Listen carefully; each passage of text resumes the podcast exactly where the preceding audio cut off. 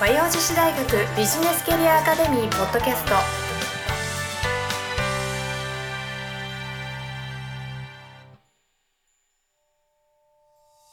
はい、皆さんこんにちは。和洋女子大学ビジネスキャリアアカデミーポッドキャストナビゲーターのトーマス J. トーマスです。この番組は和洋女子大学ビジネスキャリアアカデミーのスクール長である加藤菊江先生とともにお送りさせていただきます。加藤先生、今週もよろしくお願いいたします。よろしくお願いします。イエイ始まりましたね。第2回目。はい、ちょっとずつあれですか？慣れてきましたか？先週を含め。まあ前回よりは慣れてきま前したね。回慣れてきましたか？なかなかないですからね、これええ。マイクに向かって喋る機会って、ね。えーそうなんですよね。でもなんかすごい加藤先生生き生きされてるような気がしますけど、えーでもね嫌いじゃないんですね。嫌いじゃないですよね、え絶対。結構好きなんですね。好。きなんですね。いいですね。なんならなんかあの映像もあってもいいわよぐらい言ってましたもんね、えーそうなんですよ。ぜひぜひ あのそういう機会があれば。そうですね。なんか YouTube とかでも出していけたら面白いですよね、えなんか今で後の。夢が広がりますね、そうです。していきたいですね、はい。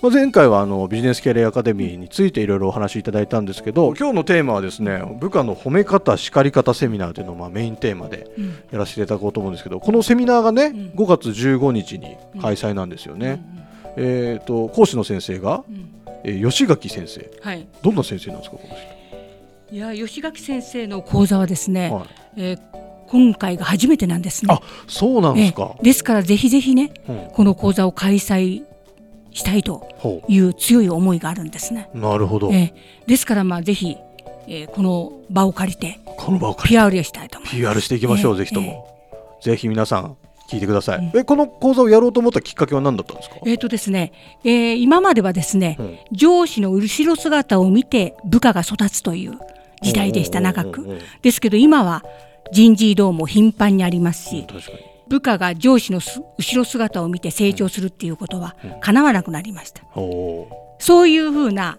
環境の中で、上司はほ部下をどういうふうに育てるかっていうのが課題だとう思うんですね。なるほど、うん。なかなかね難しいっすよね。難しい。でねこの間ねちょっとなんか見たしちょっと読んだんですけども、はい。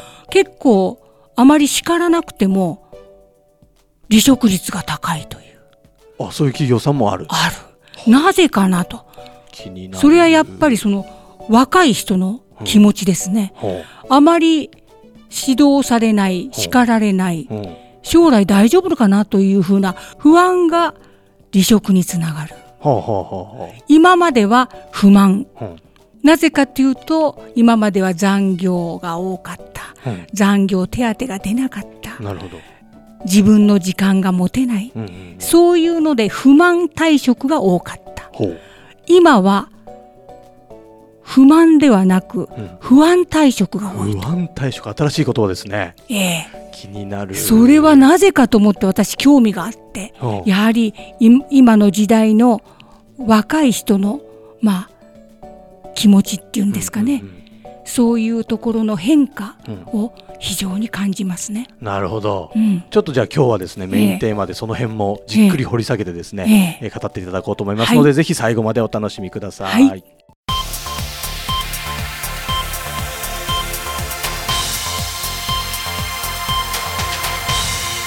和洋女子大学ビジネスキャリアアカデミではここからですねメインテーマに移らせていただこうと思いますけれども、えー先ほども出ましたね、ええ。褒め方叱り方。はい、なんか世の中的に叱っちゃうとこうパワハラって言われるんじゃないかとか叱りにくい環境ってすごいありますよね。そこなんですね。うん。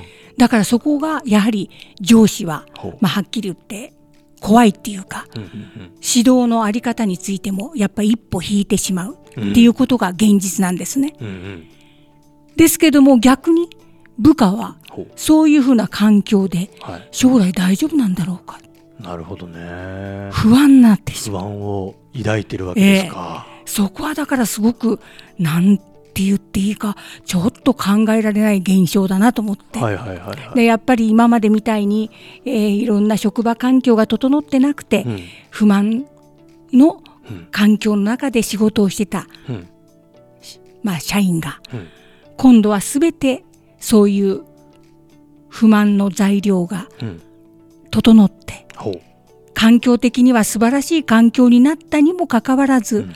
まだ不安で退職していく。ううん。これは何なんだろうかな、やはり私はそこじゃないかと思ってパワハラとかセクハラ問題が絡んでるんじゃないかな,、なるほど、ね。なんかどうなんですか？なんか世の中的にというか、こう世代が変わるごとに、うん、こうどう扱っていいのかわからないとかあるじゃないですか。そこがやっぱり一番のうん。課題の一つだと思います、はいはい。これを言ったらセクハラじゃないか。これを言ったらパワハラじゃないか。そういうところがやっぱり上司に常にその頭の中にうん。それが残っていて実際に自分自身が指導できない。はい。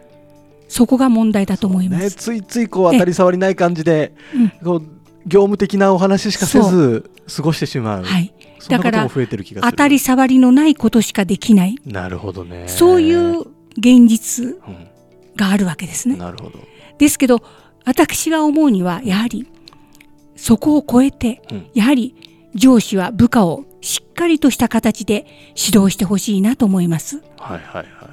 やはりそれがやっぱり部下の成長につながる第一歩だと思います。うん。ですから逆に言うとその社員がうん。上司を見て、うん。なぜ叱らないんだろうと思ってる人もいるかもしれない。うーん。でもありますよねそれもね、きっと。なぜこのようなことしてもなぜ指導されないんだろう、はいはいはいはい。なぜ叱られないんだろうと思ってる。逆にそれが不安になって。しまあー。難しいっすね。う難しい。これはもうぜひこの褒め方叱り方セミナー受講いただいたら、これはねぜひぜひね、あのー参加をしていただいて、えー少し上司も自信を持って指導に当たってほしい。これを言ったらダメなんじゃないか、これを言ったらパワハラセクハラになるんじゃないか、うん。そういうことを超えて、やはりその部下の将来を見据えて指導してほしい。だからその部下もそこを思ってると思うんですね。なるほど。確かに。そこが問題。へーえ加藤先生とかって結構多分今の、まあ、俗に言う Z 世代っていうんですか、うん。そういう方たちとの交流ってあると思うんですけど、彼らってどうなんですか？どういう印象があります？か、うん、やっぱり Z 世代はやっぱりあの私たちの時代の教育内容がうん。全然違ってますので、へー。我々の教育されたことを Z 世代の人にうん。やらせるってのはやはり無理なこともありますたくさん。ですけれどもやはり指導面においてはうん。共有するものがたくさんあります。あそうなんですか、うん、ですからやっぱりしっかりとした指導をしてあげるっていうことが大事だと思います。おう。そのしっかりとした指導って何ですかっていうふうに言われるかもしれないけど、その職場にもいろいろありますし、うん。その内容にもあります。ん。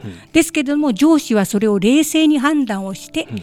パワハラセクハラに当たらないようにうん。指導すべきだと思います。うーん。なるほど、ね、やはりだから私が思うには少し上司の人も責任を持ってお。自信を持って部下の指導に当たってほしいなというふうに思います。はいはいはい。常にそういうことで、えーまあはっきり言って恐怖感を抱く。うんうん。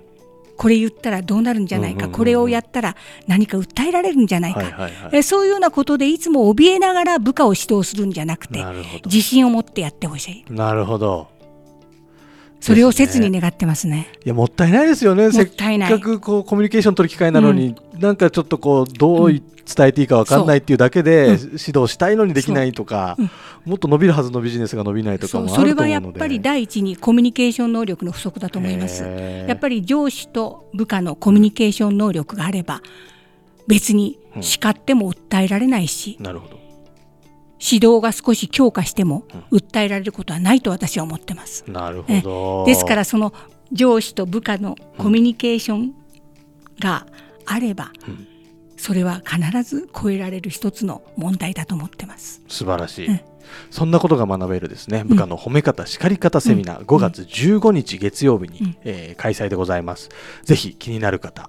えこういうのってどうなんですかね、お勤めの方は会社に言ったらなんかちょっと休みもらえたりとかするもんでですか？すから会社自体がうん。申し込みをしていただけると、そのうーん参加しやすいんではしないかと。確かに、だから私が、えーいつも常に思ってるのは、うん。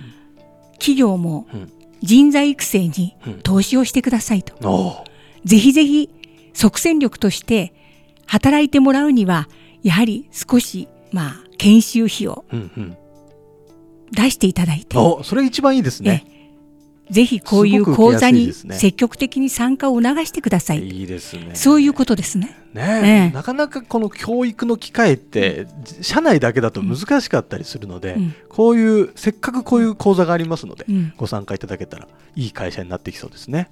行くと思います。ね、うん全国の中小企業の社長さん、はい。聞いてましたらぜひぜひお問い合わせください。よろしくお願いしまよろしくお願いす。します。というわけで今日はこの吉垣先生ですね、にちょっとインタビューしてメッセージいただいてますのでちょっとそちらもお聞きください。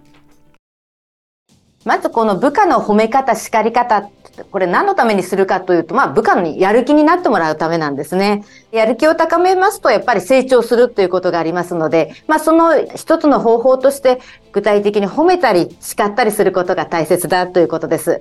で、褒めることについては、まあやる気につながるというのは皆さん容易に想像がつくかと思うんですが、叱ることがやる気につながりますかというふうな疑問もあるかと思うんです。もちろん部下が納得できないような叱り方を上司がしてしまったら部下のやる気にもつながりませんし当然成長にもつながらないわけです。しかしきちんとあの部下が納得できるように具体的にステップを踏んで叱ることをするならば、まあ、やる気につながるというのは私があの調査した結果からも明らかなんですね。ですから叱ることもまあやる気につながる一つの大切な方法だということなんです。ただ今、パワーハラスメントというのがまあ社会的にも問題になってますので、叱ることをすることがパワハラになるんじゃないか、パラパワハラと捉えられてしまうんではないかというふうに誤解をしている上司や先輩の方たくさんいます。しかし、叱ることとパワーハラスメントは全く別のものです。ですからここでは、まあ、パワーハラスメントとはどういうことなのか、そしてここで言っている叱るというのはどういうことなのか、まあ、その区別なども明らかにしながら、あの、具体的にこう習得していただくということが、まずこの講座の概要です。部下を褒めたり叱ったりするということも、練習が必要ですね。あの、褒めなきゃ、え、え、な、叱らなきゃと思っていても、練習なしにそれがこううまくできるようになったり、そのやる気につながるような褒め方、叱り方ができるようになるわけではないです。で、その練習も、まあ、言ってみればこう、筋肉みたいなもので、筋肉も筋トレをこう一日やってこうすぐにこう、あの、筋肉が隆々になるわけではないです。ですからまあ、これをきっかけに、ここでまず練習をしていただいて、実際にここでは褒めるロールプレイング。ロールプレイングとは役割を演じるということになりますが、褒めるロールプレイング。そして叱るについては、まあ、ケースに基づいて、あの、叱るロールプレイングも実際にしていただきます。まあ、そういったものを練習することによって、少しずつこう筋肉を身につけるように、こう、培っていっていただくことによって、まあ、少しずつそれができるようになりますので、はい。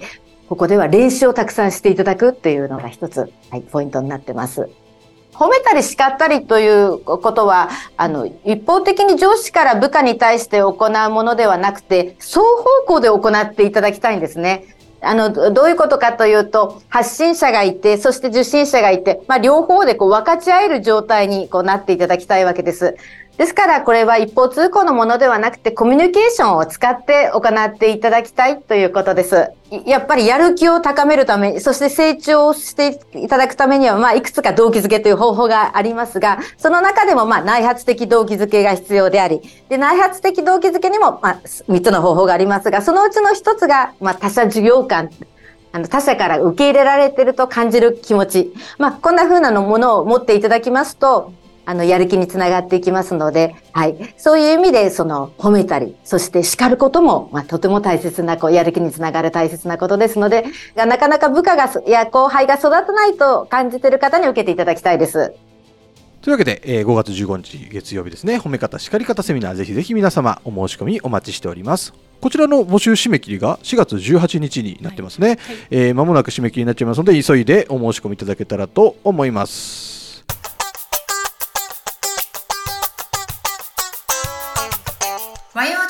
学ビジネスキャリアアカデミ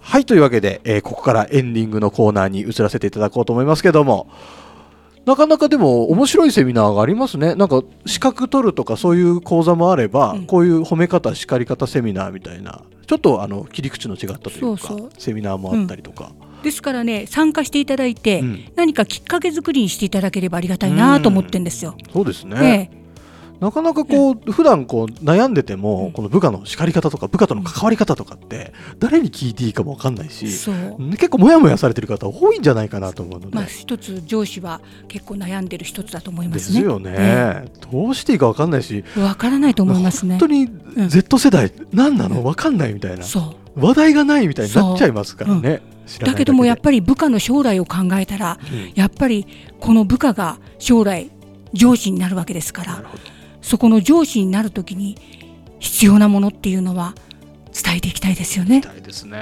いやーそういう意味でも本当にこの和洋女子大学ビジネスキャリアアカデミー、うん。とっても使えるツールだと思いますので皆様ご参考にしていただきながら、えー概要欄にですね、うん。この講座一覧が見れるページのリンクとか貼ってあります。あとビジネスキャリアアカデミーから届くメールマガジンの登録 URL が貼ってありますので皆様そこ登録していただくとおすすめ講座なんかが、えーメールで届きますのでぜひぜひそちらも活用いただいてビジネスキャリアアカデミーとどんどん距離を近づいてねでそして加藤先生のファンになっていただいてね皆様毎週楽しく聞いていただけたら嬉しいなと思ってますこの番組ポッドキャスト、えー加藤先生最後なんか言い残したことないですか？いやーぜひぜひ、えー参加していただければと思います。はい。ぜひね参加していただくかないとわかりませんので、そうですよね、え参加していただいて、はい。えー、1個参加したら多分他の講座も気になってくると思いますそういうことです。はい、ぜひ、えー積極的に動いてみる、これが大事だと思いますので、そうですね。よろしくお願いします。